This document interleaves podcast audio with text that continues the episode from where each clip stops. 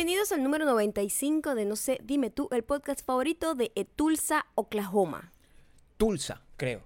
Ah, bueno, pero aquí me pusiste Etulsa.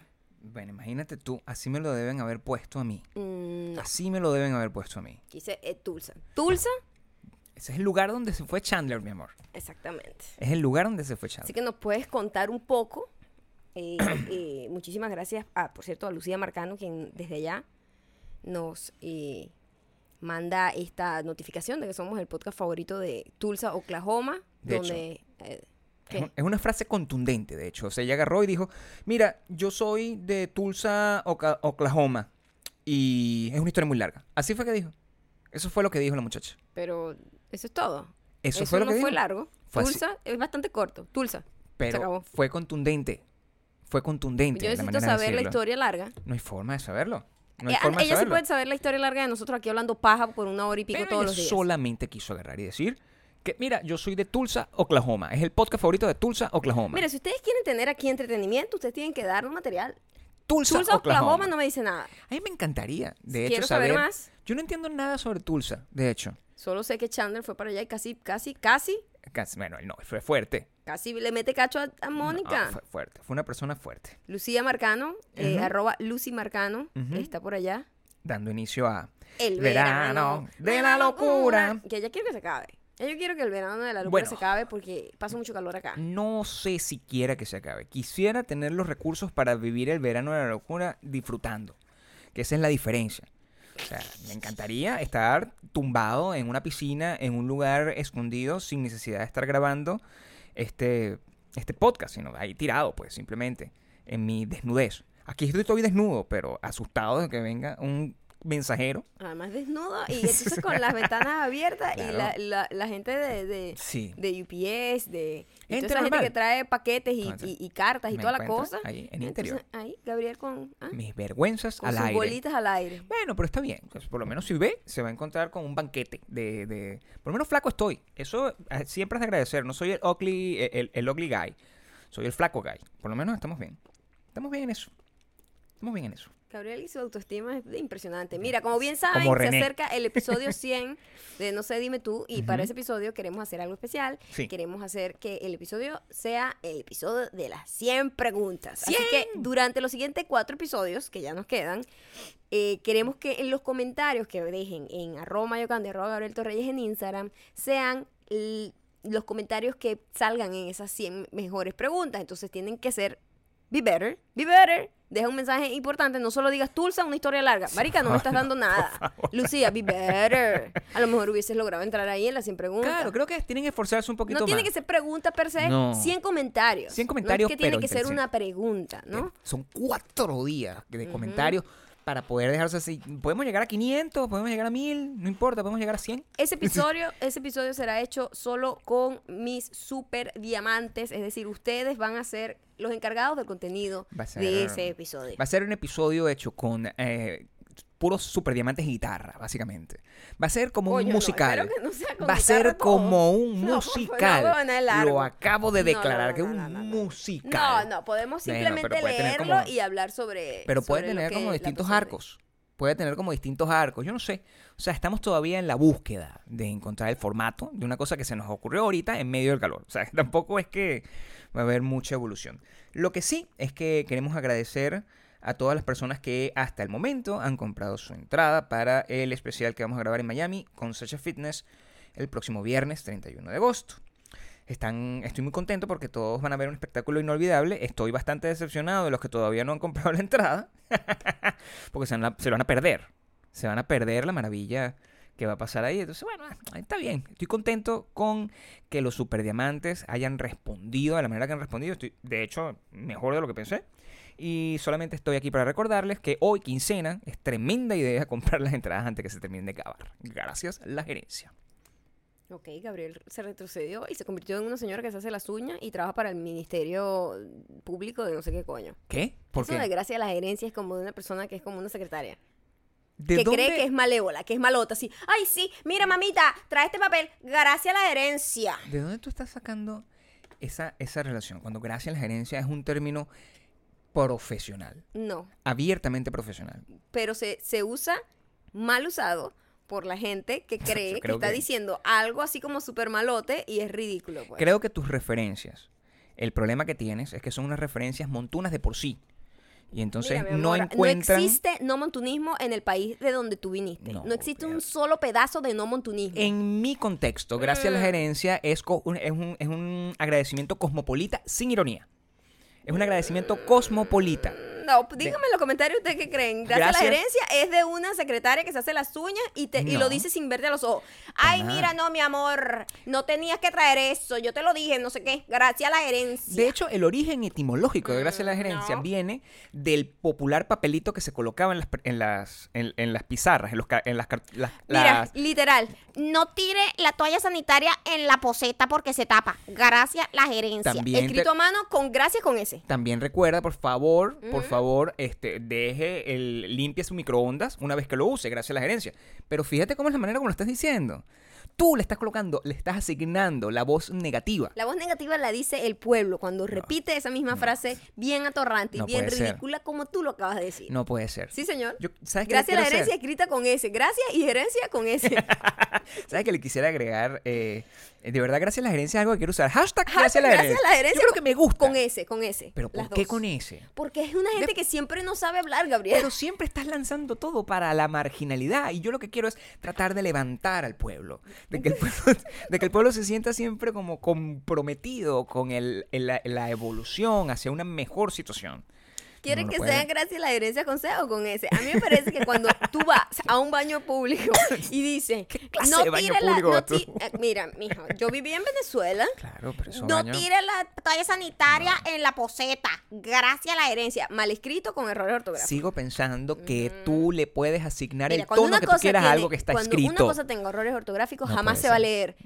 Por favor, evite lanzar cualquier producto higiénico Es la femenino en, el, en la poseta, Es la manera. en el inodoro, en el no sé qué coño. Es la manera. Muchísimas gracias desde la gerencia de esta gran empresa Así que aprecia es. muchísimo que usted venga a orinar en este baño. Nunca lo lees así. Eso es una manera tuya. Mira, mamita, si me lanza esto, se nos va a tapar y se va a llenar todo esto. Mira, inundado de heces, ¿ok? Así que, mijita, se te agradece no tirar esto. S. Gracias, a la gracias. Ese, ese fetales. No, yo creo que eso es una manera en la que tú te estás protegiendo simplemente para no sentirte atemorizada y atacada por el, el- el- el hecho de que no puedes contrarrestar la violencia de la corporación. Porque el gracias a la gerencia también es utilizado por una, por, por una aerolínea, por ejemplo. Que es una aerolínea que funciona, es una cosa tan inhumana como un eh, cajero automático. Tú dices, bueno, hemos decidido eh, retrasar este vuelo gracias a la gerencia. También te lo pueden decir. y te lo dice una en fucking voz de, de, de. Nunca he escuchado eso en, la, en De verdad, tú no- Aquí no. En- ¿En, en- dónde lo he escuchado? ¿Será en Venezuela? No. En donde todo es en el montuno. mundo entero, gracias No a la he escuchado gerencia. yo en es un Estados término- Unidos, Yo gracias voy a la a gerencia. colocar aquí un momento en Google mientras seguimos intentando. ¿De dónde viene gracias la gerencia como concepto? Porque tiene que existir y si no, lo voy a crear. Lo tengo que crear. Espérate un momento. Gracias a la gerencia. Esta es una búsqueda. Es una búsqueda de Google. Ujú. ¿Qué Y- dice? y tiene- Cuéntame más. Eh, a ver. Bueno, no- no- ¿Cuáles son las cuatro palancas? Muchas gracias a la gerencia. No, sí se utiliza, sí se utiliza. No, no sé, no tiene, no, no, no está utilizado. No me quieres decir. No. No voy a hacer la búsqueda yo. Hazla tú. Porque yo creo que tú no quieres no. aceptar que es un término que ya está usado, No. nació No. Por la necesidad de comunicar agradecimientos desde la gerencia No, yo y se que convirtió en una cosa muy, muy, muy pudiésemos determinar que eso sea así, pudiésemos determinar que eso sea así, pero en serio no existe. Es una cita célebre aquí dice. Ahí está, déjame ver. Cita célebre. Gracias la gerencia, déjame ver aquí. Estoy buscando. Eh, gracias a la gerencia. El- el- y aquí lo, lo están asociando con una cosa que en Pinterest estoy viendo. En caso de duda, pregunte, no suponga. Gracias a la gerencia. Es eso, son, son también como, como frases llenas de sabiduría popular. Tú no puedes agarrar y decir que es una cosa que tiene que ver directamente con la marginalidad, no necesariamente. La gente puede agarrar, establecer una frase, es como un drop de mic. Mira, Gabriel, el idioma. El idioma es, son herramientas de comunicación. Ok. No son definitivas las palabras. Las palabras tienen una interpretación distinta dependiendo del tono, del, de a quién se lo digas, de cómo lo digas, de cuál es la intención. Y aun y cuando tú tienes una intención, no quiere decir que el mensaje llegue de esa manera. No, no está garantizado. Es una de las formas de más eh, tener mm, este como desacuerdo es tratando de comunicar una idea, porque simplemente no va a llegar. A mí no me llegó, gracias a la gerencia, como tú en tu mente mentirosa No. Estás tratando de decir. Para a mí me llegó como la persona que dice que no tiren las toallas sanitarias en la poseta. Porque tú y las referencias que tienen siempre están buscando la agresividad del otro. No. Cuando yo, en cambio, no estoy es tratando de la comunicación como una forma de establecer nexos entre personas y una idea. En este caso, la idea es que la gente debería haber comprado la entrada y si no la compran, se van a quedar. Es, un- es una comunicación, es un statement. Es como básicamente como un tweet. Gracias a la gerencia, tú yo ahorita por un tweet, tú agarras, colocas un tweet y dices, mira, marico el que lo lea, gracias a la gerencia. Es Nietzsche eso. Pero Las dos Yo estoy agregando, gracias a la gerencia, a marico el que lo lea. Ajá. Por ejemplo, yo si lo marico el que lo escuche, también eso es- es- es- sería así. no es eso lo que estoy diciendo. O sea, si yo digo una cosa importante, como que, mira, eh, pagan el viernes, gracias a la gerencia. Coño, está bien, también es una comunicación correcta. Simplemente le agrega un poco de corporativismo a la oración. Donde no existe. Y lo que lo, que lo hace chabacano. Eres un chabacano. No, no, chabacano es ¿Sí? otra palabra que tú no puedes estar utilizando así a las, a las buenas a primeras, porque yo creo que eso es una palabra antigua, además. Mira, mi amor, yo es uso correcta, todas las pero palabras antigua. que a mí me dé la gana. Chabacano, hashtag chabacano, gracias hasta la herencia. Que esto van a creer. Si alguien empieza a ver los comentarios que van a estar en el, en el programa de los 100 comentarios o las 100 preguntas, la gente va a creer que nosotros somos una gente ordinaria. Y eso es lo que yo quiero evitar. Yo quiero que la gente sienta. Al contrario, yo te detuve cuando dijiste gracias a la gerencia. Gracias a la está gerencia. saliendo tu idiosincrasia marginal. Gracias a y la yo dije, gerencia. Gabriel, por favor, no digas nunca gracias a la gerencia en tu vida. Gracias a la gerencia es positivo. por Nunca lo digas, por favor. Está Necesito prohibido. la comunicación, No. el valor que tiene gracias a la gerencia No, ¿qué dentro. de- gerencia? Un ¿Qué emprendedor. gerencia? ¿Qué un gerencia? emprendedor. ¿Qué gerencia, chico? Aquí nosotros Tú gerenciamos. estás sin franela en este momento, Gabriel. Este, un gerente puede tener calor. No, tiene ningún tipo yo de nunca he contexto. visto un, un gerente sin franela en su lugar de trabajo Y- diciendo gracias a la gerencia. Yo Mira, no a sé.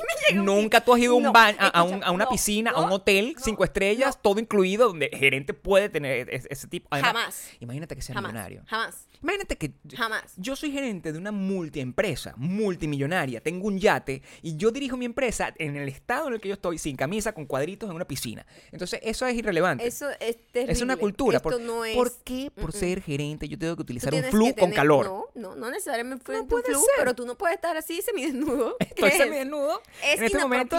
para un lugar de trabajo. Primero te estoy dando eye candy a ti, que eres mi- la Mira, única Gabriel, empleada. favor, de- deja de halagarte. Eres el único que te halagas. Tú, tú a ti mismo. Te estoy dando eye candy a ti en este lugar de trabajo que tenemos los dos juntos.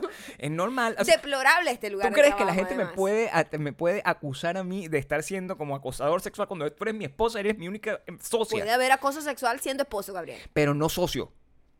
El socio Socio asume. también, no, el socio. asume que la- el comportamiento de la otra persona, sobre todo en un caso donde hay calor, gracias a la gerencia.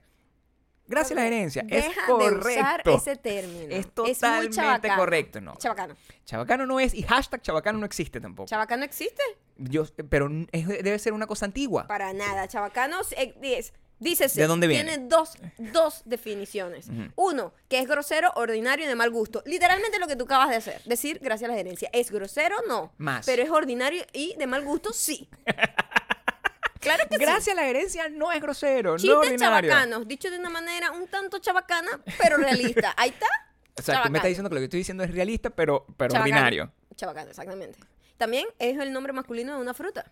Ah, bueno, yo creo que a lo mejor ese es el concepto que yo más aprecio. Si tú quieres agarrar y Que es de decir, tronco robusto, por cierto. si, y de corteza marrón rojiza. si estás escuchando esto y has llegado hasta acá después de que han pasado como, como 13 minutos desde que comenzamos. La palabra, la palabra- la, el- la frase, expresión, la la, frase. expresión chabacana. y no, y, eh, según Maya Chabacana, Es chabacana para mí. gracias la gerencia. Lo es. Por favor, quiero que todo el mundo. Miren, miren, yo voy a decir algo. No. Esto lo escuchan miles de personas y yo no Miles. veo miles de comentarios. Yo necesito miles de comentarios. Yo necesito que ustedes me digan todo, coño. Ustedes necesito que opinen sobre todo. Quiero que tomen. Tomen un lado. Tomen un lado. Porque nosotros aquí, aquí, esto es una pareja que siempre cree que tiene la razón los dos. Y necesitamos un, un- un juez. ¿Qué pasa si tú terminas, si tú terminas esa frase, que es un statement político, diciendo gracias a la gerencia? Verga. Es Bueno, chabacano. Ganas, porque Latinoamérica es el chabacanerismo hecho en pasta. Gracias la gerencia, eso es lo que quiero decir. Gracias a la gerencia, le adhiere a cualquier comunicado que tú, a cualquier petición que tú hagas, le adhiere seriedad. No le agrega chabascanería. Al contrario, le quita toda la seriedad. Yo ya he puesto las bolas en ese... eh, ¿Perdón? no sé, o sea, esto es un, es un término como de bolas criollas, ¿no? Ok. Yo ya, he- yo ya he puesto todas las cartas sobre la mesa. Gracias, la gerencia es o no es chabacano. Echa bacano. Si estás escuchando Necesito, esto... necesito que tomen cartas en el asunto, No. todo el mundo que está escuchando. No. Necesito que tomen No, ojalá un que lo hagan, ojalá y que lo dejen hagan. comentarios en las dos fotos. Ojalá que lo hagan. Porque no quiero, Ojalá que, que lo hagan. no quiero, no quiero que vayan a hacer sentir ganadora a Gabriel en su perfil. No, esa es No, precisamente... necesitamos objetividad y necesitamos que sean los dos lados. el mundo necesita que yo gane. El No. mundo necesita que yo gane porque yo he perdido mucho. Tú eres muy chabacano. Yo no soy chabacano. No podemos seguir repitiendo frases como gracias a la herencia. Estoy desnudo es porque que te tengo vi, te calor. imaginé con una lima. Una lima. ¿Cómo me vas a imaginar a mí con una dándote lima? en las uñas con una lima y viendo ¿Cómo me la- vas a imaginar tú de esa manera? mamita. No, pero es, mira todas las cosas que agregas, o sea, la actuación que le estás dando Mira, Gabriel, a una frase tan yo solo te estoy como diciendo esa. cómo No. se percibe. Tú, ¿Cómo lo percibes Mira, escúchame, tú? mira. Porque el ojo, no, te estoy diciendo, Gabriel. the tú, eye of the beholder, tú no sabes verte, tú eres fucking René, tú crees que eres perfecto. Yo te estoy dando creo la soy. óptica de la realidad y de la- del, del mundo exterior, de cómo te perciben los demás. Los demás me Es perciben como una persona llena de corazón. Llena de corazón. Y cuando yo digo gracias a la gerencia, nadie lo asume con ese nivel de angustia. No puedo, yo tengo que vivir con esto. Ustedes nada más escuchan esto una hora, así que por favor ayúdenme y digan, Gabriel, por favor, no, No. vuelva a decir nunca gracias a la herencia. Decir gracias a la gerencia no te convierte en una cosa. Lo que sí te convierte en una mala cosa es no suscribirte en iTunes, Spotify Audio Boom, y dejar siempre de todo esto. Reviews, like, decir que es el mejor podcast que has escuchado en tu vida, etcétera, etcétera, etcétera, etcétera. Y también eh, seguirnos en youtube.com slash no se dime tú youtube.com slash mayaocando. y youtube.com slash Gabriel Torreyes. em, donde les recuerdo que todos los viernes hay video y en el estoy de Gabriel por ahora en el mío y por en ahora. el mío pronto, pronto, pronto. Y, y, bueno, eh, por favor, el video que ya está ahí, compártanlo con gente que ustedes consideren inteligente. Es decir, gente que opine que gracias a la gerencia es, Es positivo.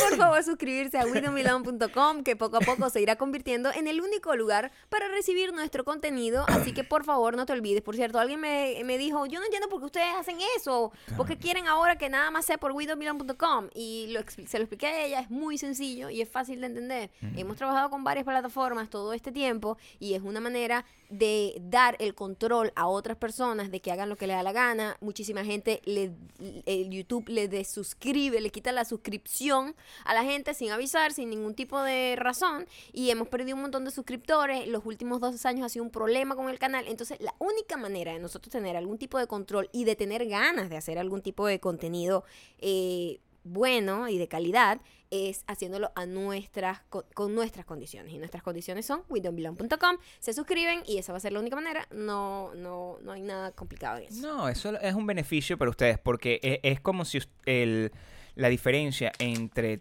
tener que agarrar y buscarnos en todos lados y no sé qué. Ay, no, hoy, Maya publica en no sé dónde. No, no. ahí sí. está todo Está- resumido va a estar todo en el mismo sitio y solamente queremos, además, no queremos que esté llegando un montón de gente, queremos que llegue realmente a la gente que lo quiere ver. Entonces, que estamos como limpiando lo que nos sirve. Exacto, O sea, si una gente que está ahí por, por curiosa, pues no nos interesa mucho. Aquí solo queremos gente de nosotros. Sí. Gracias la herencia, con lima incluida.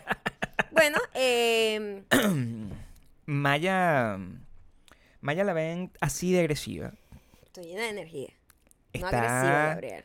eh, que sobre todo cuestionando mi, mi poderosa eh, elocuencia a la hora de referirme hacia los superdiamantes, ¿no? Pero la verdad, Maya está muy contenta, en muy, muy, muy adentro de su corazón. Puede estar muy triste por cualquier otro lado, pero ha encontrado un camino en su vida. Y eso por retruque. No sé si por retruque es una palabra que puedo utilizar o también... Está bien, es, es una palabra correcta. no sé si por retruque, yo también estoy muy contento. Y es que Maya ha encontrado de nuevo, como por Me he quinta vez, un nuevo amor, una gran pasión por el arte culinario. Por el arte culinario. eh, a mí toda la vida me ha, me ha llamado la atención cocinar por placer y no por necesidad. Y eso era lo que yo me negaba muchísimo a cocinar. Porque yo decía, pero ¿por qué? Si yo tengo que trabajar, tengo que hacer esto, hago muchísimas cosas. Además, lo veía como un trabajo. Como, ay, no, y además tengo que cocinar. No, que ladilla. Entonces comíamos muchísimo en la calle, cosa que no es buena ni para tu, tu- ni para tu economía ni para tu salud. Porque no tienes ningún control de tu alimentación. Es imposible, imposible. Eh, pero yo me acuerdo que yo antes, mira, hace por allá por los años 1600, que yo me iba a ir a, a vivir de punto fijo a Caracas. En ese entonces yo me, me, me, me, me, me entró una fascinación por eh, Jamie Oliver, que Jamie Oliver en ese entonces no existía nada de internet, eh, tenía un programa en televisión y era como la cosa rara de ese, de ese canal de televisión de comida porque él era como un bicho todo hippie, todo loco, sus amigos eran como rockeros y era un chamo joven que tenía una comunicación que conectaba conmigo y no era el típico, corten el ajo aquí, entonces tritura esto, deja las cebollas remojando unos cinco minutos para que pierda su sabor amargo. Esa es la traducción en español. en cambio, Jamie Oliver era como súper cool y no, que lanza con limón, a mí me encanta. Era así como todo loco. Este, era un youtuber antes de ser antes que existiera YouTube, pero O sea. tenía como esa, esa onda así como directa y como que conectaba. Y cuando yo empecé a ver sus programas, yo empecé a hacer sus recetas y tenía, empecé a tener como una fascinación por la comida y pero como, y muy creativa, como una comida siempre muy extra, ¿no? Como que yo agarraba una cosa muy sencilla, agarraba cuatro o cinco ingredientes y lo convertía en una cosa súper cool. Pero ahí después me mudé a Caracas y fue como que, ah, dejé eso porque no tenía ni siquiera cocina donde cocinar, vivía en una residencia, o sea, no. Claro. Tenía que, juro, comer que si una canilla con, con, con salchicha y ya se acabó. Eso era lo que cosa- podía comer. O, una pizza chimba de, la lo- panadería eh, abajo. Sí, una vaina así Sí. asquerosa. Eso era lo que yo podía comer porque no tenía cocina donde vivía. Eh, y como que me desconecté de eso. Luego, cuando nosotros estábamos viviendo juntos, también yo tuve una, cuando empezamos a vivir juntos, tuve una nueva reconexión con la cocina. Y claro, era una cocina un poquito menos, eh, menos gourmet, por decirlo de alguna manera, y un poquito más Era útil, pero era, era más- bonita. era útil, pero siempre he tenido como una... Bueno, es que todo, cuando tú, Era creativa cuando tú tienes creatividad y te gusta hacer cosas así como por amor al arte, le pones esa chispa como extra y creativa a todo, absolutamente todo, ¿no? Entonces la cocina no se queda eh, exenta de eso. Y ahorita, después de todo el rollo de aprender a comer, aprender a ver qué alimentos son buenos para ti, cuáles no son tan buenos, cómo tener una vida balanceada, etcétera, etcétera, he estado buscando como maneras como más sofisticadas y gourmet de hacer comida, porque yo me ladillo muy rápido de todo, eh, de la comida específicamente. Entonces yo tener que comer como que, no, es que yo tengo que comer pollo a la plancha. Primero no como pollo, eh, para los que no saben, sal de la piedra. Sí, Siempre lo he dicho. no como pues. pollo. Es lo único. No soy vegana ni vegetariana ni nada. Pollo es asqueroso, el punto. Entonces, ay, no, tengo que comer carne, carne, carne. Qué fastidio. La carne también me, pues, me aburre. Pues, ay, pescado de carne, pescado de carne a la plancha. No, qué ladilla. Yo no puedo vivir así una vida. ¿Quién vive una vida así toda su vida? Nadie. No, entonces yo, bueno, voy a buscar una manera de hacer las cosas que sean saludables, balanceadas, pero tampoco una vaina y aburrida e insípida. Y he estado últimamente haciendo como varias receticas, los que me siguen en Instagram lo han visto, y estoy como fascinada con eso. Todo el mundo tiene una etapa eh, de, de enamoramiento con la cocina. Es, yo creo Yo que... nunca te he visto a ti enamorado con la No, cocina. es que ¿Te hay- gusta lo cuando- que sale de la Cuando cocina? te digo todo el mundo, me refiero a este, la gente que tiene algún tipo de inclinación por eso. Es decir, eh, mientras yo te tenga a ti y a ti te gusta cocinar, yo, que soy un sinvergüenza, voy a tratar de que tú me cocines. O sea, yo probablemente tengo la pasión, pero como no tengo el talento, ni siquiera lo intento. Yo sé cómo funciona. Yo no creo que no tenga el talento. No tengo el talento. Hay gente que tiene el talento, hay gente que no, Mm, que no tiene flojo. el talento.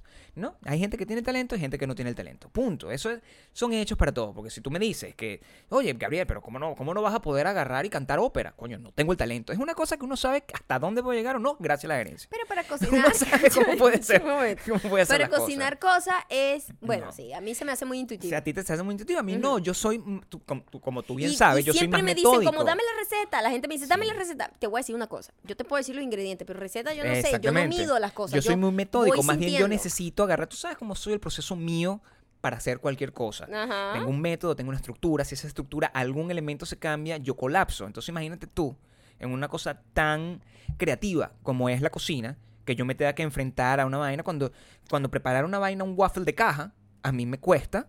Un proceso de, "Ay, ya va, ¿cuántos huevos son estos? Y saco la- me pongo a sacar la cuenta con la calculadora.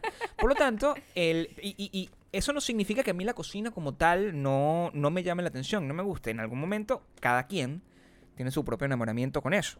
Recuerdo, eh, ah, tú tuviste la cosa con, con cuando en- descubriste a Jamie Oliver pre-social media. Pero que fuese famoso. Y cuando nosotros estábamos juntos, lo que pasa es que empezamos a vivir la experiencia de que antes no se vivía por internet, mm, se vivía por los canales tipo Uti- Utilísima, Gourmet Channel y cosas sí, así. exacto.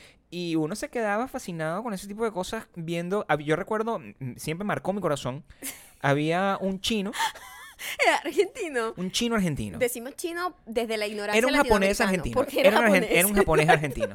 Este, que tenía un programa, lo recuerdo con todo mi corazón, se llamaba Walk. Era lo máximo. Y lo veíamos no tanto por lo que preparaba, Era porque tenía un problema sino hablando, porque tenía un problema de respiración. El, ch- el- el- el chino hablaba como yo.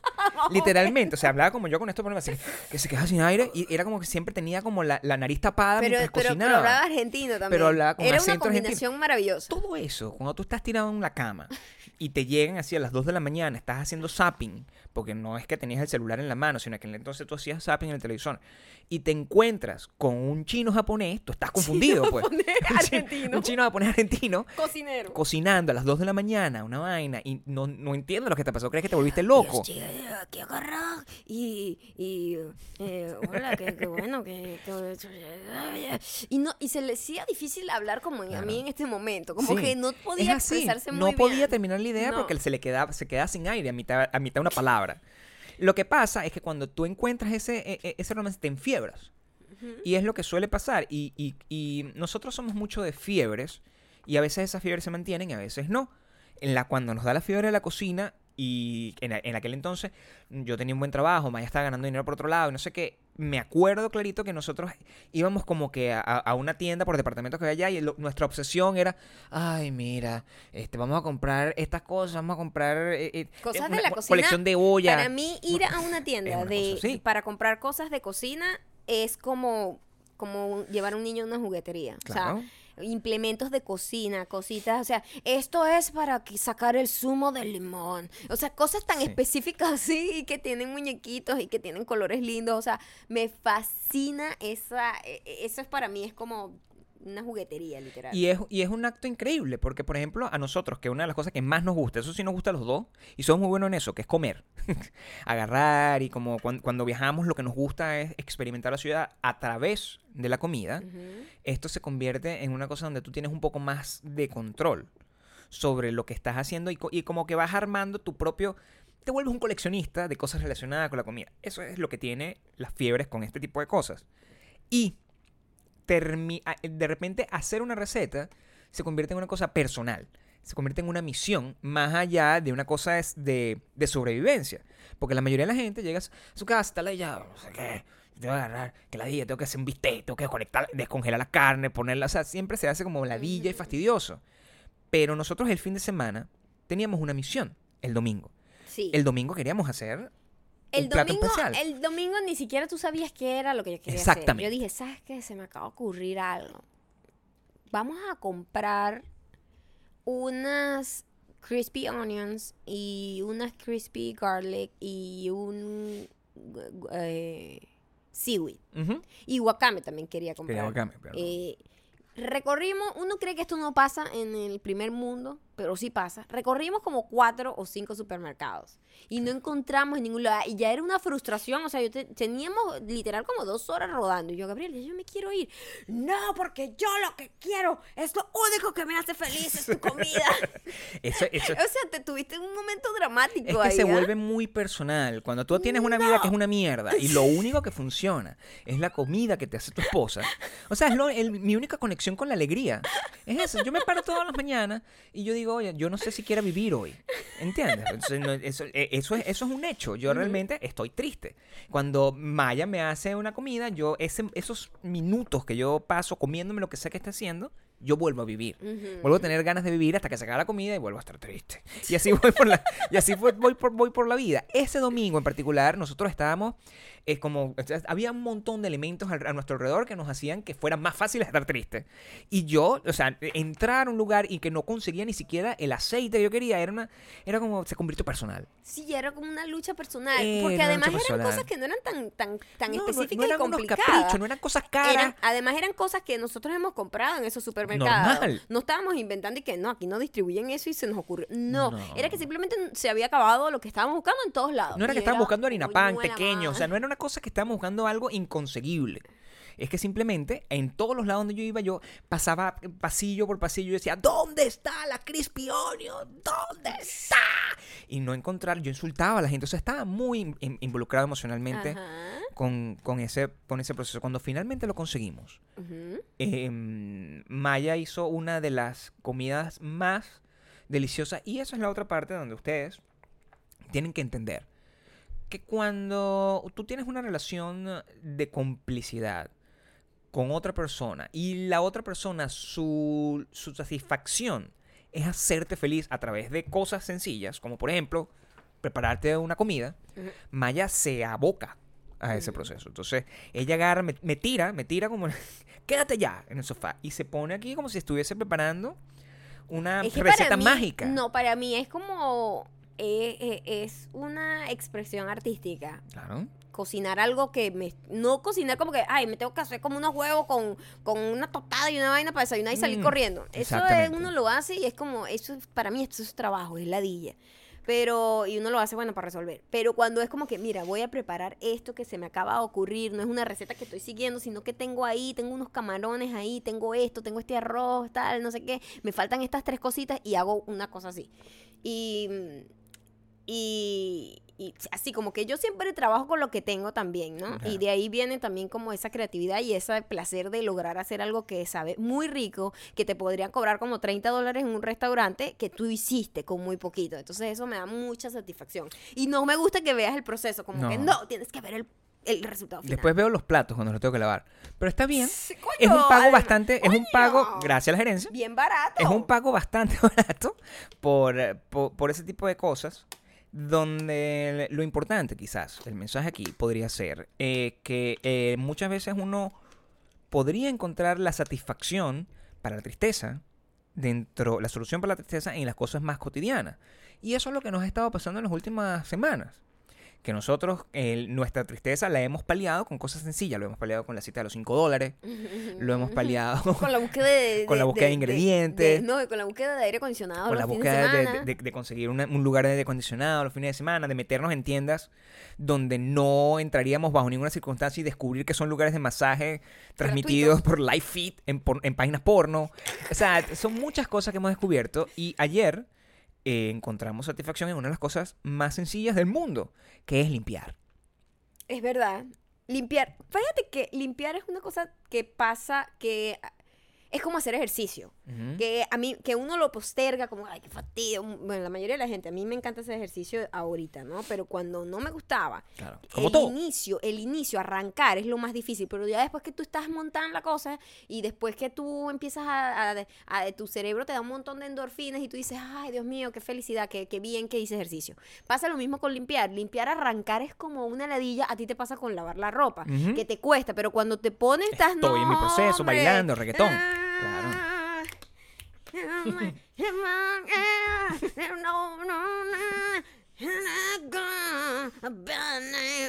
Y lo Esa es la interpretación de, de Maya mía cantando. Y Bon esta- Jovi esta- mientras esta, estoy- pantaleta es, eh, va para colores. este interior Eso va para la ropa negra. Sí.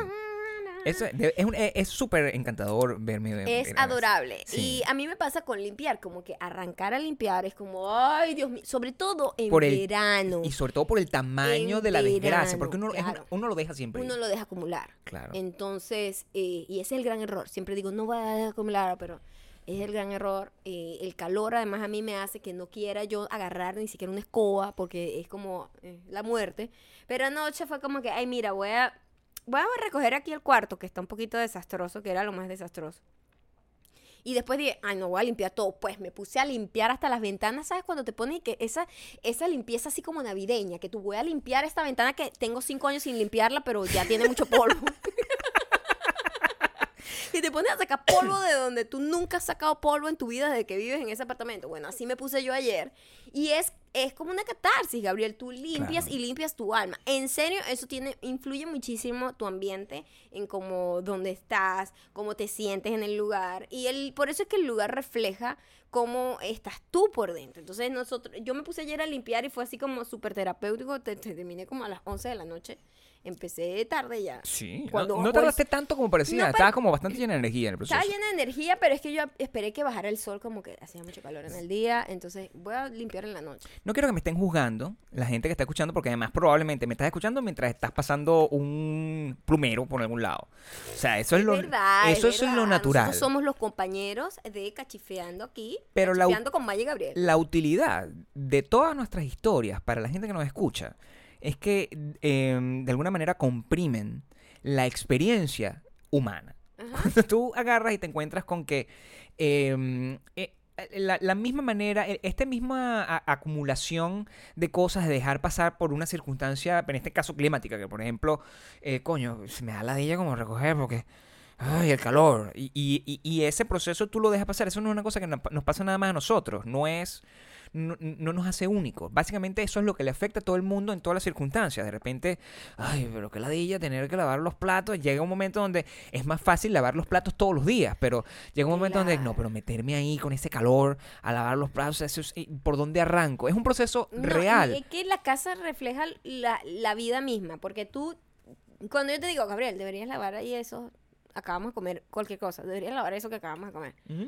No, yo lo lavo después, lo lavo después. Ya después hay tres comidas más, porque nosotros comimos cada tres horas, ¿ok? Yo soy una gente que vive comiendo.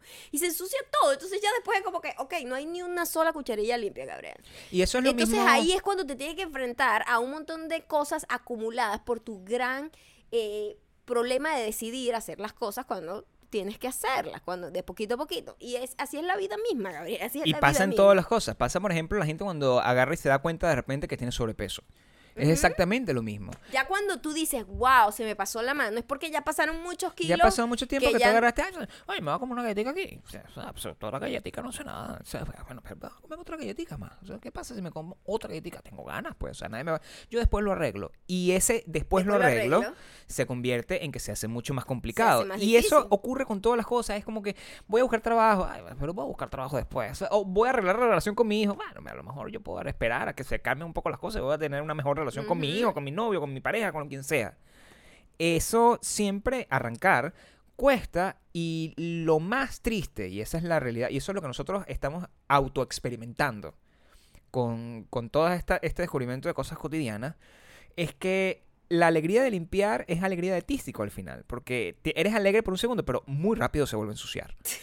Es que somos muy desastrosos, ¿no? Eh, eh, se vuelven, pero somos, creo que como en, sea, general, generamos mucho, mucho sucio, mucho, mucho desorden. Creo que la gente eh, es naturalmente así por, además, el estilo de vida que estamos llevando. Como, como personas que simplemente recibimos todo en cajas. Y Recibimos todo en caja, recibimos La ladilla que vamos a botar cosas. las cajas, entonces se quedan unas cajas acumuladas en la puerta. Sí, este rollo de que a ti te regalen un montón de cosas tiene un lado oscuro, Claro. que muy poca gente dice.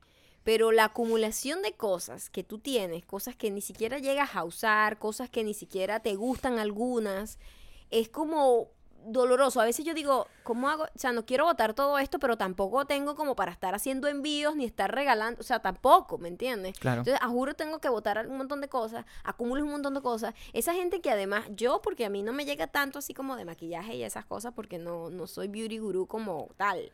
Me llegan poquitas algunas marcas que Pero tengo algún llegan, tipo. llegan, sí me para- llegan porque bastante. para el tamaño de nuestra Pero casa está lleno. imagínate la gente que le llega paquetes y paquetes que se dedican, esa es su, dedi- esa es su vida, pues, Ujú. dedicarse a maquillaje para YouTube. Esos son kilos y kilos y kilos de maquillaje que jamás van a usar. Jamás van a terminarse todo el maquillaje. Y eso es como... eh, es terrible. Somos, estamos, somos, estamos en una generación y cada vez creciendo, porque el consumismo es muy arrecho, en, que, en el que estamos creando un montón de basura innecesaria que no estamos usando, que no estamos consumiendo y simplemente estamos creando y creando basura y basura y basura. Y el conflicto es que cuando tú te das cuenta del punto donde has llegado, te empieza a, a- aterrar el futuro lógico de las cosas. Porque, suponte, Maya y yo, nosotros eh, eh, tenemos ganas de mudarnos, tenemos ganas de ir a una, a una casa, a un apartamento con que sea un poquito más grande. Porque así nos permite a nosotros, de repente, coño, estar más cómodo, poder trabajar en la casa con más tranquilidad, tener como un aire acondicionado central en vez de tener un aire acondicionado portátil. Son un montón de, de elementos. Y nada más la pesadilla que puede ser con la cantidad de cosas que Yo tenemos, decir, mudarnos. Yo tengo pensado Es en, mi- terrible. en mi mudanza futura, eh, prácticamente deshacerme de eso va a ser, porque eso es otro problema. Claro. Gabriel es acumulador, yo no. Yo voto todo. A mí no me gusta tener ningún tipo de apego emocional a las cosas, a lo material. Y no es desde el punto de vista eh, hippie, de que, ay, yo no tengo No, no, no, apego no. a lo material porque lo que importa es el espíritu. No, esa verga no. No tengo apego que, mira, esta vaina, este papel, bótalo. Esto, bótalo. No, esto no lo uso. Tengo años que no uso esta vaina, bótalo. Yo soy así. Porque me, me- a mí me carga, em, eh, como que emocionalmente me carga, me satura tener un montón de cosas que no estoy usando. Yo podría vivir con un sofá, una cama, un televisor y una mesa. Y ya no quiero más nada, no quiero más nada a mi alrededor. Y poco a poco hemos ido acumulando un montón de cosas innecesarias Eh, mira, que sobre lo que todo ropa. que lo que hace es eh, quitarte espacio, quitarte tranquilidad y, y ese rollo del, del como del feng shui y tal, no es que sea específicamente cierto, pero sí te afecta el, el ambiente en el que estás, te afecta. Y a mí me gusta que todo esté muy despejado. Y yo dije, yo me voy a mudar y ve despidiéndote de un montón de cosas porque yo no me voy a llevar casi nada, o sea, literal que me va a llevar que si cuatro cosas y lo demás lo voy a poner en Craigslist, lo tiro aquí atrás en la vaina y todo el, Ya nosotros vivimos una experiencia, una experiencia similar cuando nosotros nos mudamos de Chicago acá. O sea, hemos tenido esa experiencia dos veces. La primera experiencia cuando nos mudamos de Caracas a Chicago, básicamente no importa porque le dejamos todo ese coroto en nuestras casas. Allá dejamos todas nuestras Es cosas verdad, allá. Esa mudanza no fue. Esa mudanza no fue tan traumática porque más bien nos vinimos con muy poco y eso, arrancar de cero, ese era el setting real. Solo, solo ropa, nosotros no trajimos nada. no trajimos nada. O sea, dejamos un montón de libros, dejamos Las un montón de cosas que nos servían para trabajar y la cámara, todo lo empezamos a construir aquí desde cero. Luego, cuando nos mudamos de Chicago a Los Ángeles, este, tampoco, votamos casi todo también. Solo nos trajimos un. Literal, Sí. chicos. Teníamos de todo en aquel apartamento. Todo, era un apartamentico. Teníamos ollas, platos, todo. Pues tuvimos Todo un año y botamos, medio fue viviendo. horrible, fue horrible. Este, pero era más caro traernos todo para acá que simplemente Claro. comprar otras cosas aquí Y, y- baratas. y para que te hagas una idea, es mudarse desde el centro de Estados Unidos hasta la costa oeste. Eso es como en carro, es una semana completa para hacer ese viaje. Sí. Entonces, Entonces nosotros, bueno, en- eso fue el primer desprendimiento para Gabriel, porque para mí, yo, ay, no, no me importa, deja todo atrás, no me importa, no me importa. Y botamos un montón de cosas, lo que sí, de verdad, más nunca tuvimos una cama tan cómoda como esa. Sí. Compramos otras y nunca han sido tan... Esta la está ba- bastante La buena. base, no el colchón. sí, la, la- la la- base la de la base cama. de la cama era como la mejor cama que nosotros Sí. pudimos haber tenido. El, el- el Casper es maravilloso, eso sí te lo puedo Eso decir. sí, el colchón cuando lo cambiamos mejoró mucho. Pero eh, el- una de las cosas que yo más temo, porque yo probablemente sí pueda deshacerme de casi todas las revistas. Yo estaba pensando, porque es un proceso el que yo estoy, el, el- el que yo estoy, eh, porque estoy tan emocionado, sea, estoy tan willing a fucking irme de aquí, Sí. que realmente estoy- he estado como pillando qué tipo de cosas me voy a, voy a mantener como conmigo, ¿no? O sea, son, sí me voy a quedar con algunos libros, sí me voy a quedar con algunas cosas, hay algunas cosas que simplemente no me voy a quedar. La ropa es lo que yo fear the most, porque yo no tengo tanta ropa como tú. Y el proceso que tú vas a más tener... de la que te no, imaginas. No, el proceso que tú vas a vivir con la ropa, que tú me estás echando toda la mierda a mí, pero el proceso que tú vas a vivir con la ropa es un proceso muy delicado. Y Mira, yo lo voy a no, contar cuando no, pase. No es delicado. Es un proceso juro. delicado. La ropa que no uso no la voy a volver a usar. Eso es una realidad para mí. Claro, pero ya está, desde hace años, en Y, la te- y caja. la- las tengo ahí para donarlas y nunca Claro, las sacamos. Ese es el problema. Ese, ese es exactamente el mismo problema. Ujú. En algún momento eso tiene que pasar. Porque si no es el efecto panetón una y otra vez. Sí, pero la cosa está en que em, Gabriel es acumulador de cosas totalmente inútiles. No, inútil es para Porque ti. fíjate no hay tú, nada inútil yo tengo en la una ciencia. ropa ahí que quiero mandarle como a mi sobrina, otras Sí. cosas así, tal, no sé qué, y nunca lo he hecho porque como que, ay, hay que hacer un envío internacional, etcétera, etcétera, y bueno, como que se va aplazando, hay, hay prioridades, etcétera, y se va quedando esa vaina ahí ¿Mm? ocupando espacio en mis closets y no dejándome vivir, ¿no? Pero Gabriel acumula cosas innecesarias como una revista. Una revista que lees y más nunca vas a leer. No, eso no es innecesario. Lo, repito, lo de las revistas. La última vez que estábamos limpiando, yo logré botar un montón. Oh, wow. Los libros. Bravo. los libros no me los estoy- voy a quedar. Yo no te estoy diciendo que botes libros. Bueno, pero es que eso es básicamente lo que me queda. Los libros y los cómics me los voy a quedar. Mis discos me los voy a quedar. Yo ya sé claramente con lo que me voy a quedar. Los libros, los cómics, este, la ropa que me queda. Porque el gran problema es que para mí se me hace más fácil que perdí un montón de ropa que ya no es de mi talla. So, Ujú. es- eh, va a ser mucho más sencillo. Pero es aquí el conflicto y es una cosa que en su momento, cuando tengamos ese puente enfrente, lo pasaremos, que es que a mí lo que me da miedo es votar en los lugares donde yo tengo documentos. Porque el- la cantidad de documentos que está asociada con mudarse a un país y, ta- y- y- y- y comenzar a ser legalmente residente de ese país es, un, es una cosa loca. Nosotros, la, la última vez que tuvimos un encuentro con el gobierno de Estados Unidos, tuvimos que presentar los documentos desde la primera vez que nosotros nos mudamos aquí y eso es mucho papel que uno tiene que tener guardado. Entonces, votar ese, un- una, una- cosa que, te, o, que tienes un, un- un recibo, un- una, algo que te enviaron hace millones de años y que te lo van a pedir, en algún momento no sabes por qué, es una cosa que a mí me angustia. Pero bueno, ya pasaremos ese puente, me voy a deshacer de eso en algún momento y lo más bien este mensaje no es para nosotros echarnos tierra, porque ya nosotros estamos conscientes de eso, sino para que ustedes no se sientan solos, que aunque no lo digan, por más que ustedes sean y se sientan neuróticos y se sientan que cada uno de ustedes es Mónica de, de Friends, la verdad es, es natural. Ya va, Mónica tenía una, un closet donde tenía un montón de cosas acumuladas, desordenadas, closet, el closet de la vergüenza. El closet de la vergüenza. Todo el mundo tiene su closet de la Nuestro vergüenza. departamento ahorita es el closet de la vergüenza. Digo, Sí. todos nuestros closets ahorita closets están son el closet de la los- vergüenza. Porque además este es un apartamento que tiene como siete closets. Y por todos eso están llenos. todos están llenos, Todos ¿sabes? están llenos. Es como, "Ah, me siento asfixiada, ¿no? Sí. Y, mm, pero la cosa es que nosotros en estos días vimos un programa que se llama, eh, ¿cómo, cómo se llama el programa? Hoarders.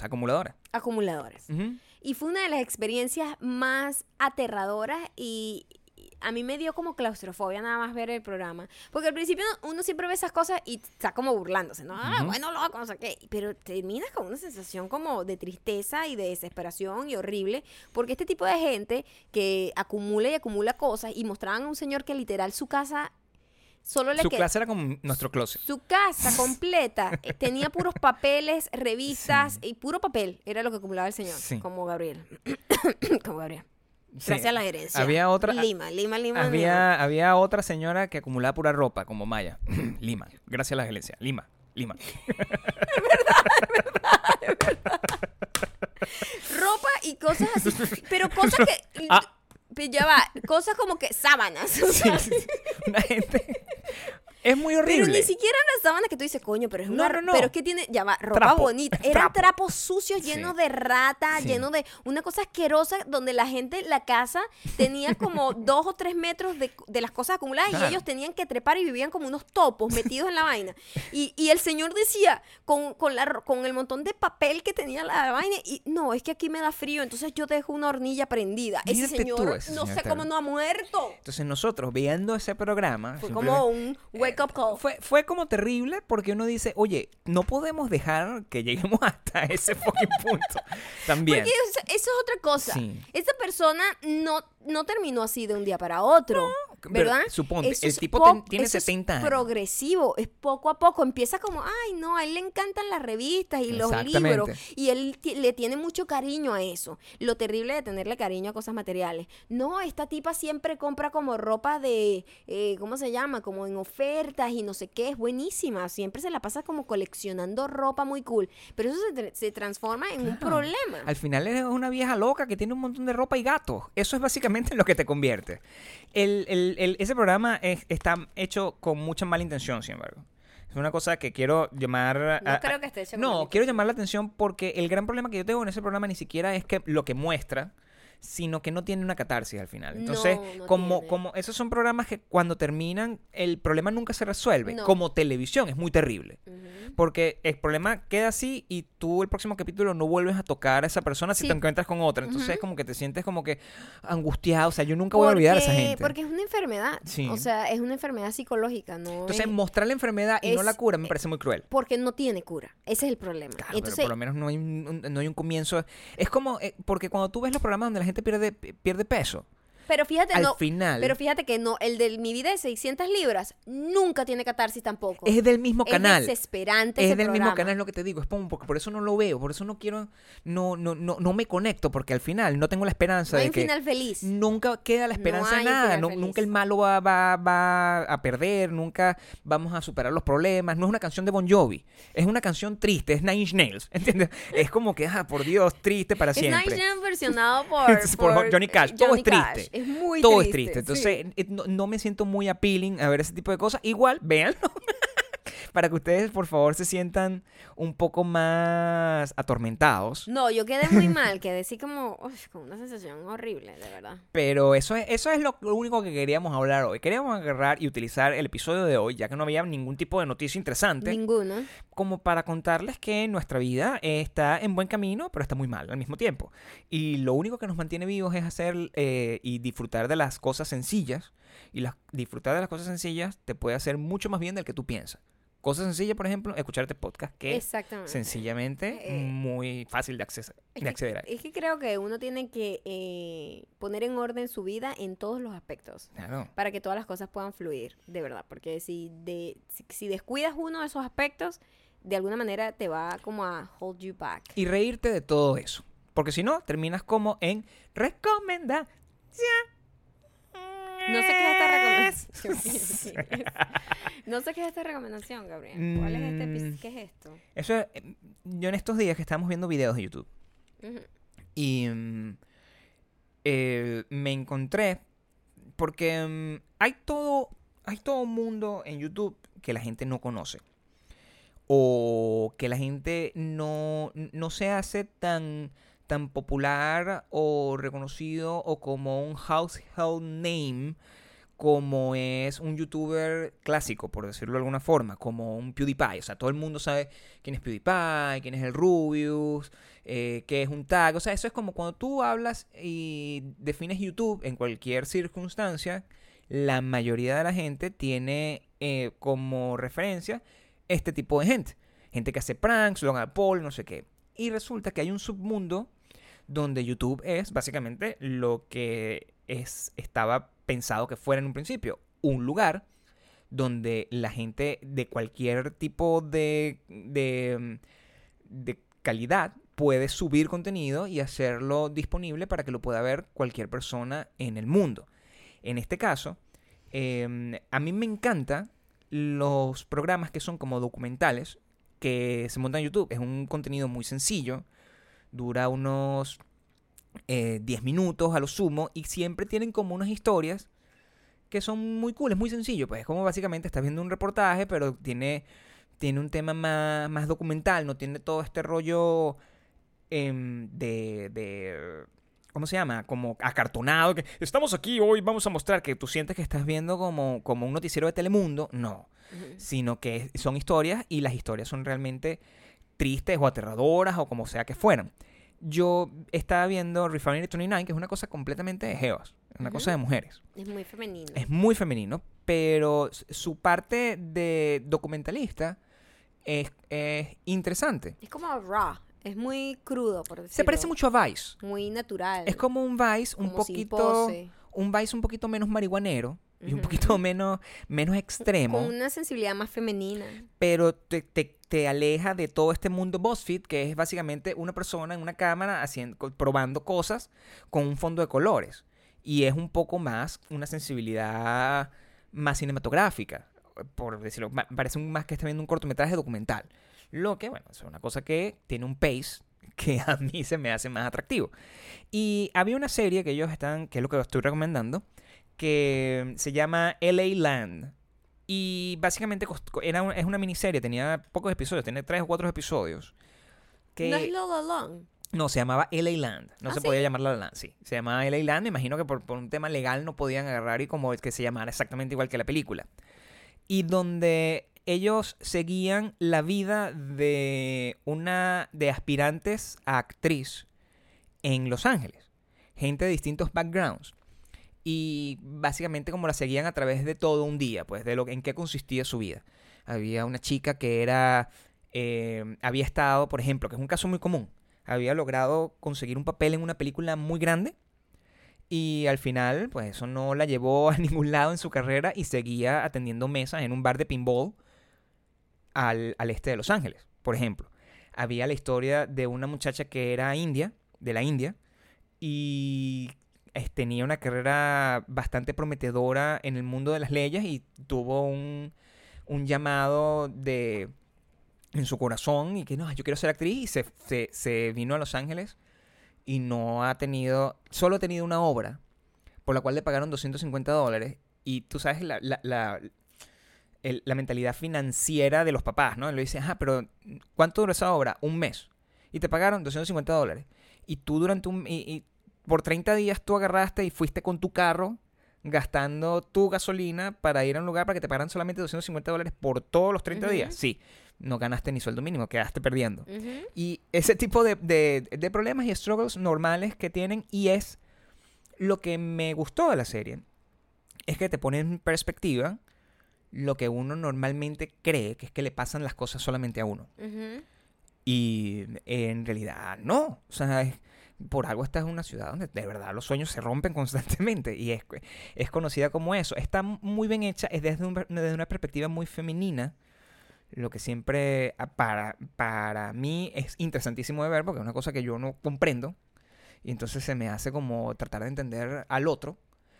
Y, mm, está muy bien hecho. Se llama LA Land, o sea, L.A.Land. Y la pueden conseguir en el canal de Refinery. Refinery 29. Y tiene otro tipo de cosas muy cool. Como, por ejemplo, hay una tipa que se fue como a Asia a hablar de la cultura de unos, de unos chamos en Japón que tienen una cultura como de Hello Kitty, pero hacia el suicidio.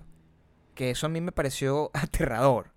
Y son como eso, como como reportajes, reportajes cortos de, de- sobre cualquier tema. Moda, cine, este cómo tener dinero, eh, cómo ahorrar, cómo cocinar, tutoriales, pero todo hecho de una manera super cool. Me encanta el canal, se llama Refinery 29, si no lo conocen.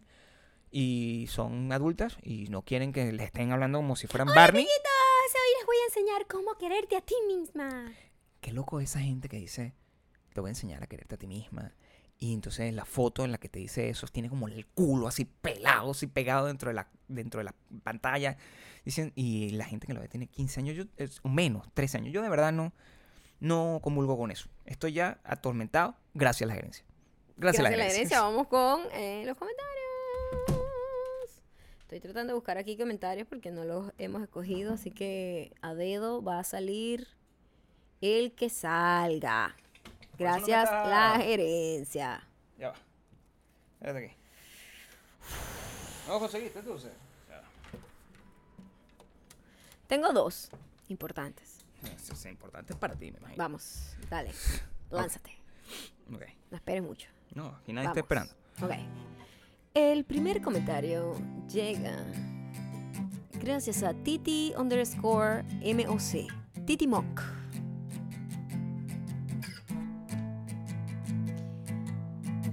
Me acaban de joder la vida. Me voy a morir muy pronto. La puta madre. Mido 1.51. Mi corazón late muy rápido. Estoy jodida por todos lados. Estoy jodida por todos lados. Estoy jodida por todos lados. Mi T-Mock, Titi-Mock está jodida por todos lados. Es enana y su corazón late muy rápido. Como todas las enanas, yo también lo soy, Titi. Morimos rápido, pero vivimos al máximo.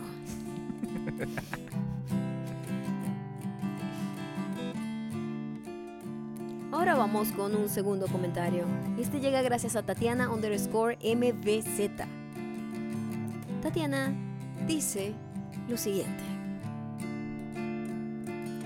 Maya, tú no te preocupes, que si somos como los perros, los de raza grandes mueren más rápido que los pequeños. Promedio de vida de un gran danés, 7 años. Y de un annoying chihuahua, ey, yo no soy annoying, pero chihuahuas, puedo que, sí, puede ser, Es que no es. Eh, de 10 a 12 años. Igual la gente con acromegalia o gigantismo tiene un promedio de vida menor. So you're fine. You're fine. Gabriel también, o sea, Gabriel también está bien. Así que olvídate del niño de 24. Gracias la querencia. Yo sé que lo estabas deseando, puro colágeno. Puro colágeno. Ah, gracias la gerencia. Gracias la gerencia. Lima y lima y voltea los ojos. Gracias la gerencia. Lima y lima y voltea los ojos. Lo que me queda claro es que la gente pequeña puede morir en cualquier momento. Igual que la gente grande, nada es definitivo.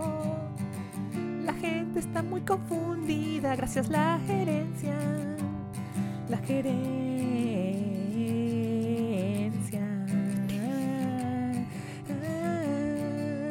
Gracias la gerencia.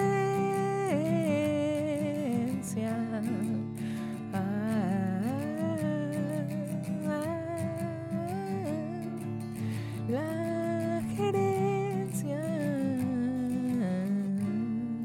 Muchísimas gracias. Si ustedes llegaron hasta acá saben quién les agradece.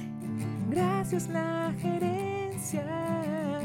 Con lima incluida y volteada de ojos. Ya saben que nos pueden seguir en arroba mayocando arroba Gabriel Torreyes. Por favor, dejen en los comentarios en lo que sea que hayamos hablado hoy que les interese compartir con nosotros. Por supuesto, eh, tomar un lado. Decidir, gracias a la gerencia, ¿es chabacano o no? Ustedes cuando escuchan gracias a la gerencia, ¿suena como algo serio? ¿Como algo con, con, con, con, con sofisticación?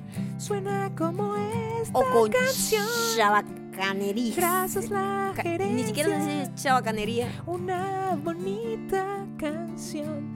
La gerencia te Mañana es el último, o sea, eh, no, nos queda todavía uno para este para esta semana, Gracias la gerencia. así que nos vamos. Recuerda el especial de los 100 comentarios. Es cierto, así que los comentarios los vamos a Gracias sacar. la Esto-. Gracias a la gerencia.